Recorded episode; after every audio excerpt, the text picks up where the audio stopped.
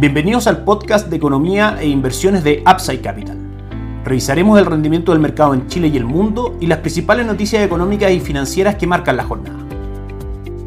Muy buenos días, ¿cómo están ustedes? Lunes 12 de junio de 2023, soy Ramiro Galeano, fundador de Upside Capital. Les doy la bienvenida a otra edición más de mercados en Upside Capital. El Banco Central, el día viernes pasado, luego de que se terminan las cotizaciones en el mercado local, sorprende con anuncio de compra de 10 mil millones de dólares. Todo esto en un contexto del programa de reposición y ampliación de reservas internacionales. En el fondo, el Banco Central va a salir a comprar dólares al mercado para remoner y ampliar las reservas internacionales de su balance. No es en sí mismo una intervención del mercado del tipo de cambio, dado que las intervenciones finalmente se producen cuando el precio del dólar en Chile se desvía de sus fundamentales o la volatilidad es demasiado fuerte para impedir el normal funcionamiento de ese mercado. En este minuto eso no está ocurriendo y finalmente estas compras no se consideran como una intervención al mercado del tipo de cambio. Obviamente que sí, al haber mayor demanda por dólares de un actor relevante en el mercado local como es el Banco Central, por supuesto que la presión al alza en el dólar peso se hace sentir y luego del el término de cotizaciones del día viernes en 789, hoy día cotiza a esta hora en nuestras pantallas en 807,60. Probablemente si la fuerza compradora se mantiene, los objetivos del dólar debiesen estar en 813 en primera instancia, 822 y luego 830 son los techos o resistencias que muestra el gráfico. Sin embargo,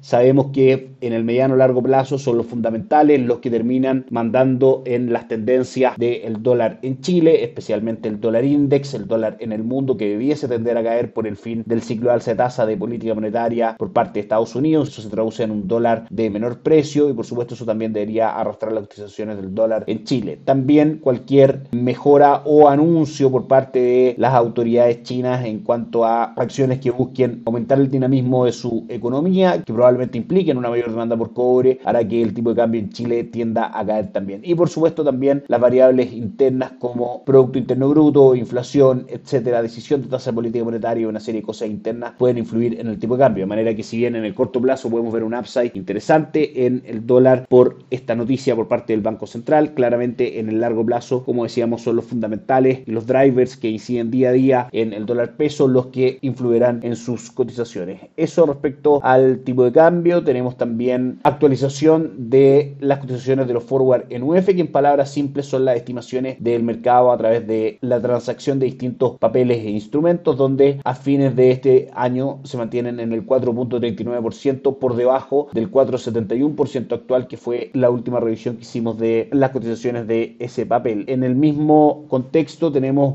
una nueva encuesta de expectativas económicas que se publicó el día de hoy, donde básicamente establece que la inflación será en los próximos 11 meses del 4% y en los próximos 23 meses del 3%. Eso es una muestra de que el mercado, a lo menos según esta encuesta, tiene su expectativa inflacionaria anclada al 3%, que es la meta del Banco Central. Para diciembre de este año, ve que la inflación debe terminar en el 4.7%, levemente superior a lo que comentábamos de los forward en UF, que es la estimación básica básicamente del mercado según las transacciones diarias. En cuanto a tasa de política monetaria, establece que en la reunión de julio debiese venir una caída de 50 puntos base, terminar la tasa con el 8.5% y en 11 meses más en el 6.75 y 23 meses más en el 4.5%. Es decir, establece una caída en la tasa de política monetaria bastante marcada y en la inflación también. En cuanto a Producto Interno Bruto, muestra que en diciembre de este año debiésemos tener un Producto Interno Bruto del menos 0.5% en línea con lo que aparecía en la encuesta de expectativas económicas anterior. En ese caso, lo que está claro es que el mercado sigue viendo que la tasa de política monetaria debiese seguir cayendo, que también debiese seguir cayendo la inflación y con eso debiese caer las tasas de descuento que, como el nombre lo dice, descuentan el valor de los bonos que componen los fondos de renta fija. Es decir, mientras más caigan las tasas,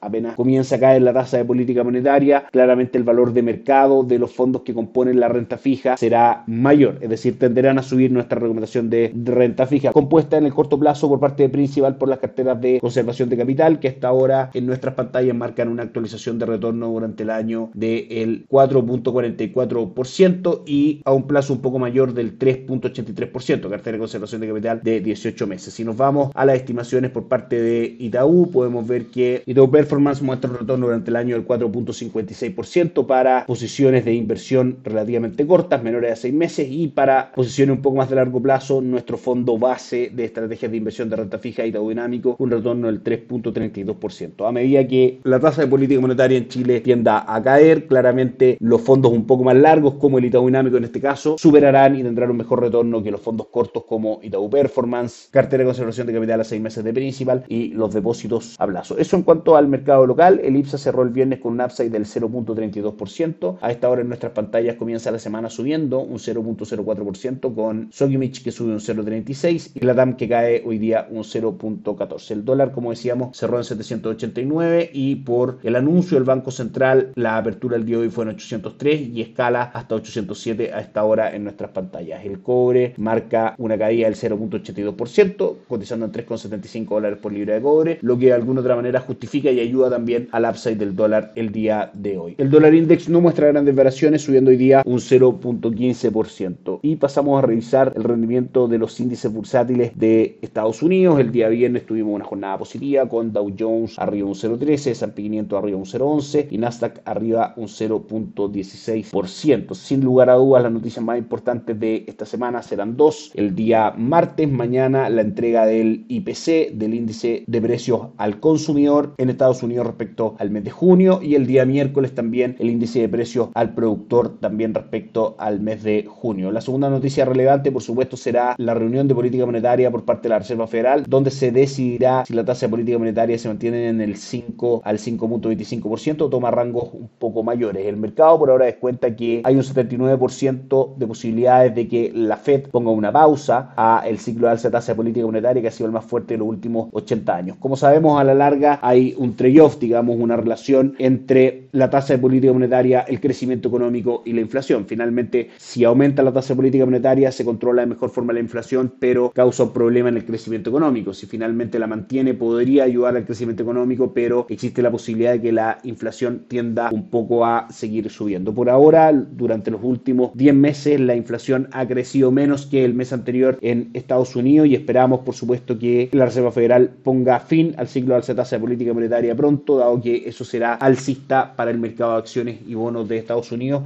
que por supuesto en Upside Capital recomendamos en cuanto a bonos, renta fija internacional, renta dinámica global, fondo de renta fija internacional con cobertura de tipo de cambio, que mantiene durante el año un retorno del 4.21%, el fondo Income lo mismo en dólares del 2.4%. Y para renta variable, por parte de Itaú, Morgan Stanley Global Brands, Itaú USA y también por parte de Principal, las carteras administradas de la plataforma Allfans, que ya los perfiles más agresivos muestran retornos cercanos al 7%. En cuanto a calendario de noticias, durante la semana conoceremos también la decisión de política monetaria por parte del Banco Central Europeo el día jueves y la inflación también de la zona euro el día viernes. Entre otras noticias importantes en Estados Unidos, conoceremos también ventas menoristas, peticiones semanales por desempleo e índice manufacturero de la Fed de Filadelfia. También desde China se publicará el miércoles el índice de producción industrial que podría traer efecto de las cotizaciones del cobre y por ende en el dólar peso. Por último, los mercados hoy se comportan de la siguiente manera. Nikkei 225 sube un 0,52, Hansen de Hong Kong sube un 0,07 y Shanghai cae un 0,08%. En Europa la jornada es positiva con el DAX alemán subiendo un 0,93 y el Eurostock 600 subiendo un 0,16%. Y en Estados Unidos la semana parte con números verdes con Dow Jones 0,15% arriba, S&P 500 0,34% arriba y Nasdaq 0,71% arriba. Eso es todo por hoy, que esté muy bien, tenga una excelente semana, nos encontramos mañana. Chao, chao.